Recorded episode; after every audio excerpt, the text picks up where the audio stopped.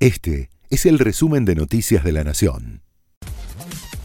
Estas son las noticias de la tarde del martes 7 de noviembre de 2023.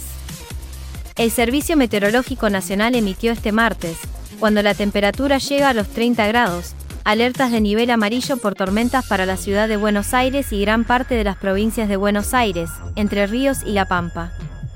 También lanzó una alerta por vientos fuertes para diferentes zonas de Neuquén, Río Negro, La Pampa, Buenos Aires, Mendoza, Santiago del Estero, Córdoba y San Luis.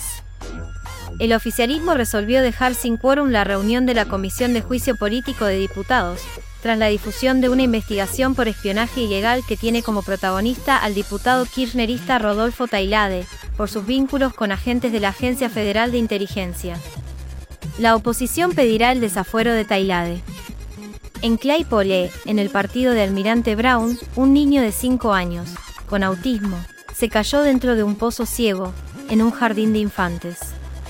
Afortunadamente, el menor, llamado Francisco, logró ser rescatado por los bomberos y resultó ileso tras una hora de estar atrapado bajo tierra.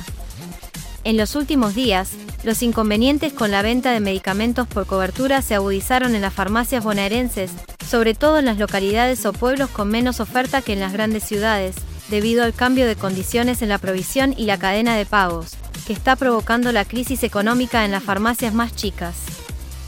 Sergio Canagüero anunció este martes que Lionel Messi será socio en Cruz, la empresa de exports que fundó hace tres años, y destacó que lo mejor está por venir.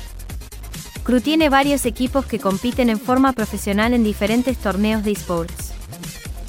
Este fue el resumen de Noticias de la Nación.